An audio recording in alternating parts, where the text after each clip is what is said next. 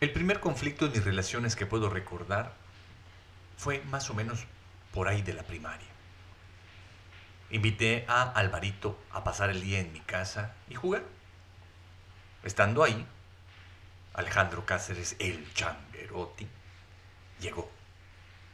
La idea era que los tres jugáramos pues a lo mismo. Pero ni Alvarito ni Changuerotti se ponían de acuerdo cuál sería el juego. Uno quería una cosa y el otro otra. Discutieron por un tiempo. La discusión fue subiendo de tono para los niños que éramos. y de repente me vi en una terrible situación. Alvarito y Changuerotti querían hacerme escoger amigo de quién sería, porque solo podía ser amigo de uno. Me sentí terrible. Fui con mi mamá para pedirle que resolviera el problema y mi mamá me dijo, es tu no así, me lo dijo con mucho amor, pero lo que buscaba mi madre era que yo aprendiera a resolver mis propias relaciones. Pasó el tiempo, mucho, mucho, y hace poco me vi en la misma situación. Pero esta vez decidí sentir. Y mis relaciones están más fuertes nunca. Yo soy Carlos Cervera. Este es tu podcast espiritual de cabecera, Caída Libre, temporada 2, capítulo 14. Bienvenidos.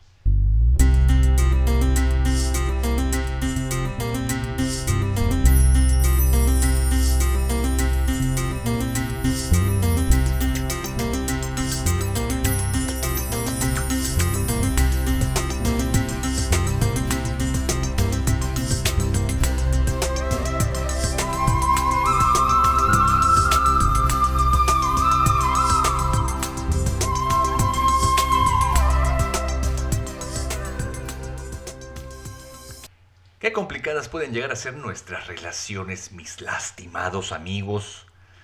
O qué complicado nos podemos hacer el mantener nuestras relaciones intactas, mejor dicho. Son muy importantes nuestras relaciones. Silva Cabán dice que la vida es relaciones. Por lo tanto, si nosotros eh, tenemos nuestras relaciones malas o heridas, complicadas, pues así va a ser también el reflejo de nuestra vida en todos los diferentes ámbitos. Por eso es tan importante sanar nuestras relaciones, como lo hemos estado comentando en muchísimos otros podcasts. Pero no importa cuánta información vayamos teniendo, cuántas nuevas cosas querramos implementar en nuestras relaciones, parece que no hay manera de evitar todos estos conflictos que puedan empezar a llegar con el, pues, el día a día, ¿no? con el interactuar entre pues, las diferentes personas que conforman pues, nuestro núcleo familiar, social y etc. Hace poquito, como les comento, me vi en la situación como que le dicen entre la espada y la pared. Y pude ver como viejos eh, programas porque no fueron otra cosa, viejos condicionamientos, comenzaban a votar y querían reaccionar ante el suceso de manera impulsiva. Pero gracias a Dios permití quedarme con la enorme incomodidad y la respuesta extraordinaria sucedió.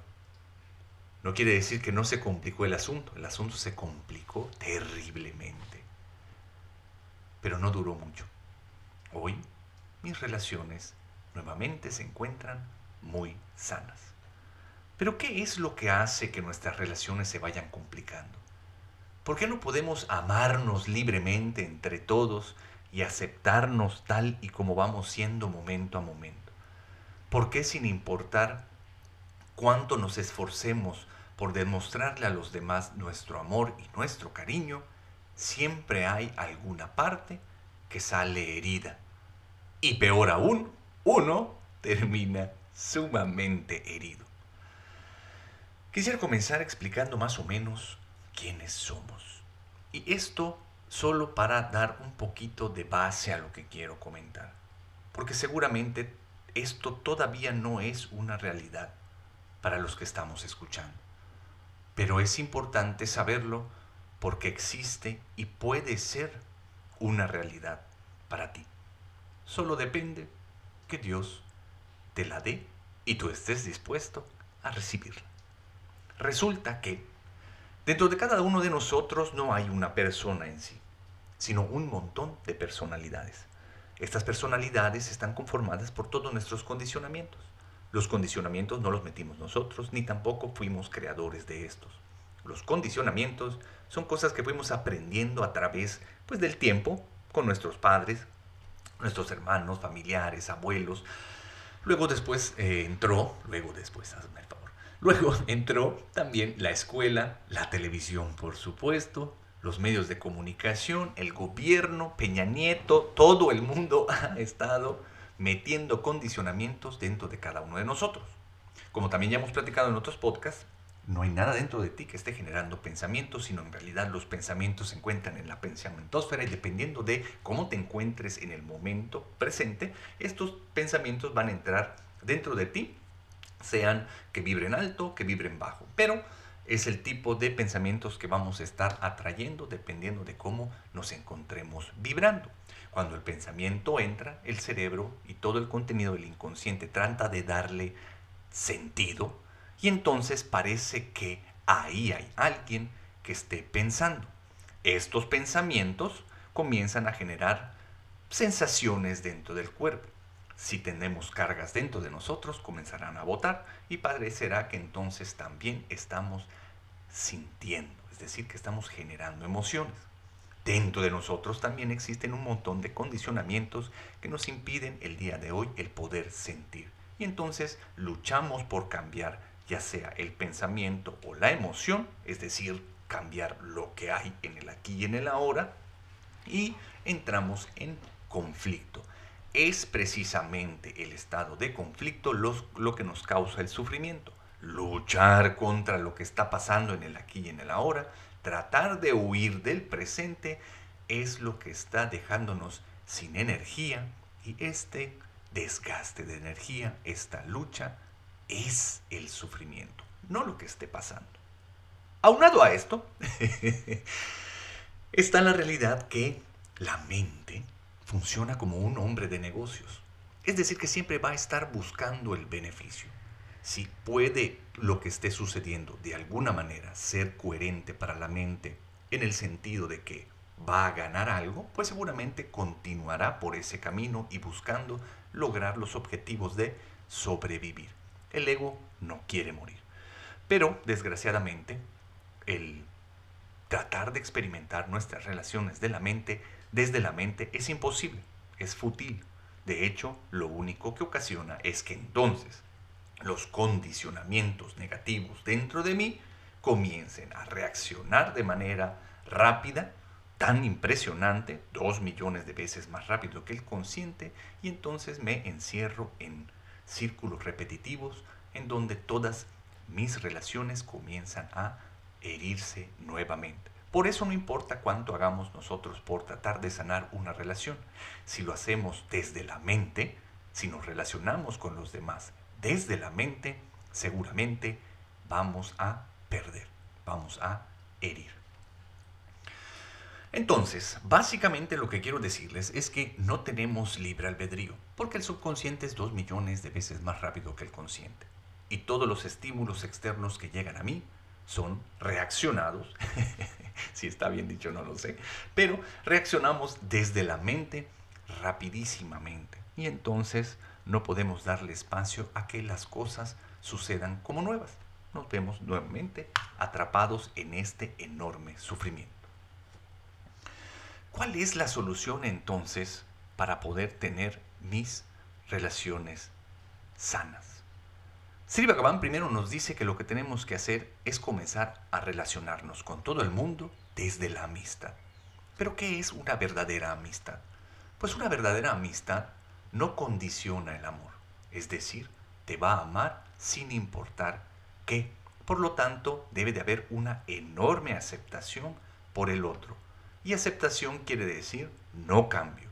Así como la otra persona es, yo debería de tener la capacidad de aceptarla tal cual es, amarla independientemente de lo que diga y de lo que haga. Cuando el amor es incondicional, pues entonces tus relaciones estarán intactas. Ese es un verdadero amigo, quien te sugiere desde su propia experiencia, no quien te impone cómo ser, cómo actuar, qué hacer en esta o en esta otra situación, sino que te permite ser y siempre va a estar ahí para ti cuando lo necesites. Imagínate poderte relacionar con todo el mundo de esta manera. Y con todo el mundo me, refiero a con tus padres, con tu pareja, con tus hijos, en donde no hay niveles de jerarquía, donde nadie se siente más o menos que el otro, donde simplemente todos somos verdaderos amigos de todos. Dejaríamos de competir entre nosotros, dejaríamos de estar generando expectativas y condicionando nuestro amor y sobre todo dejaríamos de estar entregando nuestra llave de la felicidad. La felicidad entonces simplemente sería una responsabilidad mía y además un verdadero poder. Entonces, lo que te estoy diciendo es que serías verdaderamente feliz o al menos podrías tener la capacidad de serlo. Condicionaron mi amistad, me pusieron entre la espada y la pared. ¿A quién debería de decirle que sería mi amigo? ¿no? ¿Cómo uno puede decidir con quién llevarse y con quién no? ¿Cómo uno puede decidir a quién amar y a quién no? Eso definitivamente es porque el amor que estamos nosotros teniendo es sumamente condicionado. Es un amor proveniente desde la mente. Entonces son relaciones, relaciones básicamente neuróticas. Por eso no nos extraña cuando de repente entre dos personas al pasar el tiempo, de repente uno se da cuenta de que ya no hay más conexión. Y no es que no haya conexión, sino que simplemente nunca la hubo. Las conexiones que hubieron eran mentales, de mente a mente. ¿Qué puedo ganar o qué puedo perder con esta o con esta otra relación? Nunca se dio la oportunidad al corazón de conectarse. Entonces, nunca hubo una verdadera conexión. Porque cuando el corazón se conecta con otro corazón, es imposible que hayan heridas. Solo es la mente y el ego quien tiene la capacidad de herirse. Por eso mismo en las relaciones el perdón sucede cuando te das cuenta de que no hay nada que perdonar. Pero hablando de las relaciones y retomando un poco lo de dos podcasts anteriores, como todos decimos siempre que queremos lo mejor para los demás, pero nuestro actuar es completamente distinto a esto. Como nuestro actuar parece que en realidad lo único que estamos haciendo es luchar por nuestra propia supervivencia. Como todo lo que hago por los demás, lo estoy haciendo simplemente porque me conviene, porque yo estoy ganando algo. Por eso mismo, cuando empiezo a darme cuenta de que en esta o en esta otra relación dejo de ganar o corro algún tipo de peligro desde el ego, obviamente, pues decido alejarme y empiezo a juzgar a las personas y tacharlas. Dentro de mi cabeza comienzo a encontrar todas las pistas necesarias para darme cuenta de que efectivamente, nuevamente tengo la razón. Y eso es lo peor que puede pasar en nuestras relaciones, tener la razón. Porque, regresando al principio del tema, no tenemos libre albedrío. La mente lo que está intentando hacer una y otra vez de manera compulsiva es reafirmar la existencia de todas estas personalidades que van emergiendo y cesando de manera libre y sin la intervención de alguien, la mente trata de decirnos que no, que somos nosotros quienes estamos ahí. Y por eso usamos frases como, pues cómo no estoy aquí si me duele, si lo siento, si me pasó a mí, ¿no? Cuando en realidad, pues el pasado nunca va a volver a suceder y el futuro pues no ha llegado. Y lo único que hay es el momento presente que acaba momento a momento para darle entrada a un nuevo presente. Por lo tanto, tú también desapareces momento a momento. Pero ¿cómo la mente no puede olvidar que en el 64 Juanito Pérez me sacó la lengua y fue la ofensa más grande de mi vida y por eso no merece mi cariño. Todo esto simplemente para decir que somos alguien. La solución última para todo esto, mis queridos y lastimados amigos, es el despertar. Necesitamos recibir este despertar. Pero ¿qué es el despertar? ¿Y por qué es tan importante el pedírselo a la divinidad? El despertar es despertar a esta realidad y muchas otras. La realidad de que tú como persona no existes, que lo único que existe es la conciencia, que todo el tiempo lo único que está sucediendo es Dios interactuando con Dios. Pero la idea de que ahí hay alguien, de que existo yo, es lo que me evita poder realmente experimentar eso como una realidad. Paradójicamente, estando en la ilusión del yo, sufro, porque el estado de conflicto es sufrimiento y el estado de conflicto va a estar ahí siempre que haya alguien. Si yo estoy aquí, seguramente estoy en estado de conflicto continuo.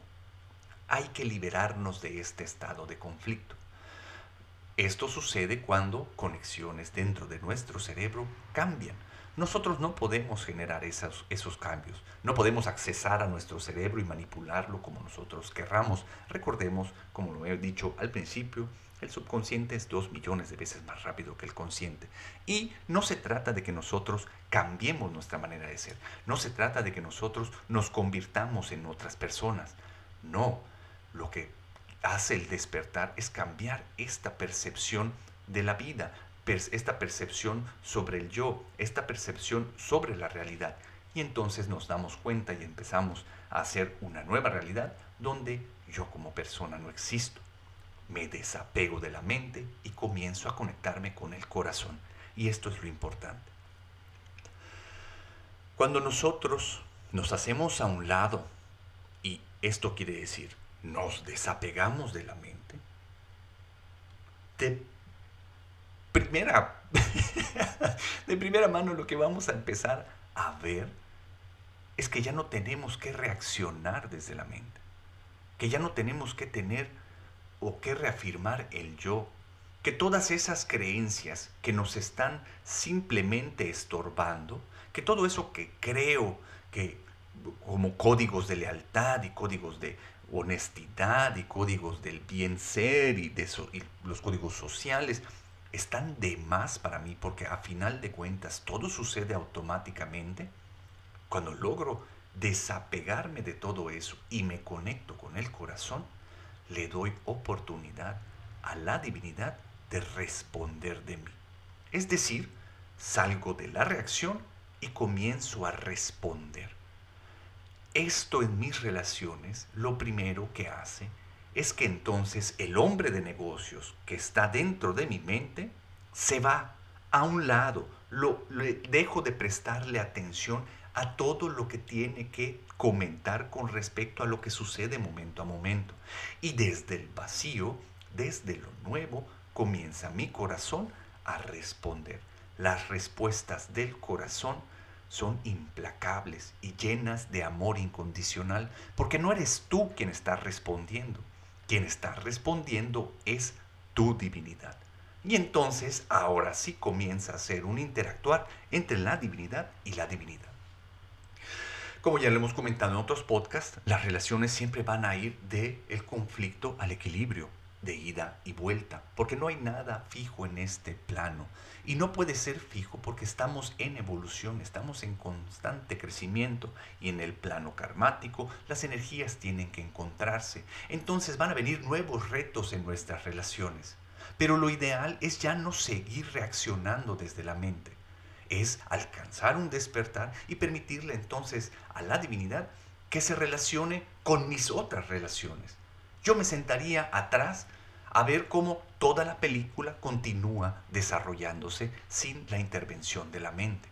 Imagínense que ustedes eh, recuerdan la película Avatar, ¿no? Cómo eh, una conciencia entraba en el cuerpo pues, de un extraterrestre y a través de este cuerpo experimentaba la vida y tenía una historia. Eso es lo que somos básicamente.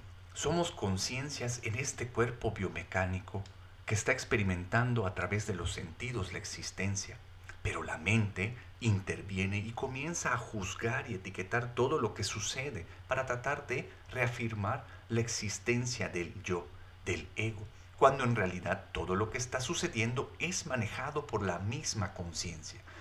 El regresar a la conciencia es vivir en existencia, conciencia y dicha. Sat Chit Ananda sería una existencia deliciosa. Nuestras relaciones estarían intactas. ¿Por qué? Porque si yo dejo de identificarme como una persona, podría entonces ver cómo todas las personalidades dentro de mí emergen y cesan en un timing perfecto ante los estímulos de la vida. Si ya no hay juicio ante estas personalidades, es decir, si dejo entonces de juzgarme y de etiquetarme, también voy a dejar de querer cambiarme. Y si me dejo de cambiar, puede entonces la aceptación entrar. ¿Qué es lo que va a pasar entonces? Que la conciencia va a aceptar el aquí y el ahora. Viviendo en el aquí y en el ahora, entro en unión con todas las personalidades que van surgiendo. Por lo tanto, entro en unidad conmigo mismo. Como uno solo puede dar lo que tiene dentro, si yo comienzo a entrar en unidad, lo único que voy a poder dar fuera también es unidad. Veré cómo en realidad, si no hay una persona y lo único que hay es Dios interactuando con Dios, veré a Dios en todas las personas. Cuando logras ver a Dios en todas las personas, te das cuenta de que todo es perfecto tal cual es. Y en este continuo cambio y evolución, todas las respuestas extraordinarias entre las conexiones de corazón a corazón, lo único que van a hacer es poder permitir que la era dorada entre de lleno a este plano. Es decir, vamos a vivir el cielo en la tierra. Sería lo más hermoso. ¿Ustedes creen que pudiera haber una herida ahí si no hay quien la tenga? Si no hay un poseedor? Si no hay alguien que pueda ser herido? Esa es la realidad a la que podemos accesar con el despertar. Por eso es tan importante el pedirlo. Tenemos que darnos cuenta cómo en este momento carecemos de esa libertad, cómo la mente nos tiene preso y desde todas nuestras heridas tratamos de controlar lo que está sucediendo en el aquí y en el ahora. Tratamos de cambiar a las personas y somos sumamente duros con todos ellos no las aceptamos porque no nos aceptamos nosotros mismos. Esta última vez en la que me vi entre la espada y la pared, pude ver cómo todas las emociones del pasado comenzaban a emerger, cómo me daba mucho miedo tener que escoger entre dos personas a las que amo profundamente. Gracias a Dios, pude hacer un lado a la mente y a todos los condicionamientos y las creencias que me decían, haz esto, haz lo otro, tienes que decir esto, esto es lo otro que tienes que hacer. Y me permití quedarme con ese miedo que estaba sufriendo, con ese dolor que estaba sintiendo. Un miedo y un dolor que eran sumamente antiguos, que había entrado a mí hace muchos años en la primaria y se había ido repitiendo de manera constante alrededor de todas mis relaciones, cada vez con más intensidad. Esta vez me quedé con lo que era y hubo una respuesta extraordinaria. Desde esta respuesta extraordinaria no tuve que decidir por ninguno. Pude ver más allá de mi conveniencia. Pude ver más allá de lo que me iba a mantener en supuesto bienestar. Pude verdaderamente ver por alguien más. Y ahí fue donde todo comenzó a suceder de manera perfecta. Se intensificó el conflicto, pero simplemente para poder cesar y tener nuevamente mis relaciones intactas. Hoy el amor fluye a través de estas relaciones. No quiere decir que así continuará por siempre, porque si me apendejo, nuevamente podré engancharme a la mente y seguramente habrá alguien a quien herir y quien salga herido. Te invito a que te pidas por tu despertar, que lo pidas con gran pasión, porque no es una cosa de, de magia y de esoterismo, es real el estado al que puedes alcanzar, al que puedes acceder. Todo desde el amor que hoy ya te tiene tu divinidad. Lo único que tienes que hacer es pedírselo con mucha, mucha pasión y estar sumamente alerta para poder recibirlo. El 10 de septiembre tendremos nuevamente el curso Un viaje hacia la felicidad. El cupo es limitado a solo 50 personas y ya están vendidas más de la mitad de los asientos. Si quieres información, chécanos en la página de Facebook de Casa Tricalqui. Te dejo la información en los apuntes del podcast. Si sientes que dentro de ti hay algo que quiere acceder a esas nuevas realidades, no lo dudes.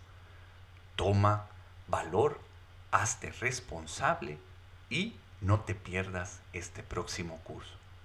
En el Inter, si decides posponer todavía tu despertar, te sugiero que seas muy atento a lo que sucede dentro de ti cuando estás con las demás personas.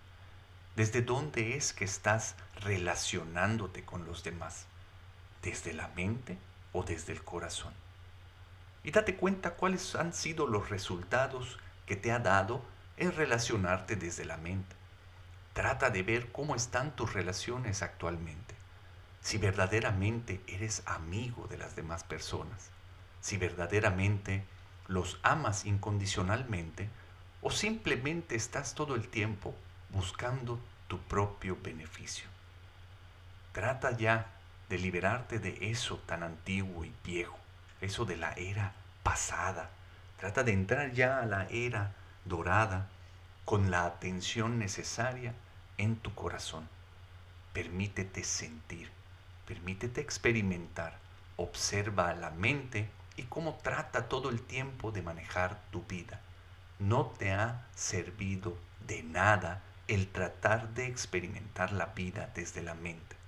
Ríndete de una buena vez. Pídele a tu dignidad que te tome en sus brazos y te lleve hacia tu supremo eh, logro, hacia tu más alto fin, como le dicen. Ya me contarás qué tal te va permaneciendo en los brazos de la divinidad, en el aquí y en el ahora. Y voy a ser enormemente feliz cuando eso suceda. No quiere decir que no lo sea, pero me va a dar mucho, mucho gusto que tú también puedas acceder, acceder, acceder a esa realidad. Cualquier duda que tengas, por favor, házmela saber. Mi correo es yo soy arroba carloservera.com. Con mucho gusto te responderé lo antes posible. Sugiéreme un tema para el próximo podcast. Y nos vemos muy pronto. Bye.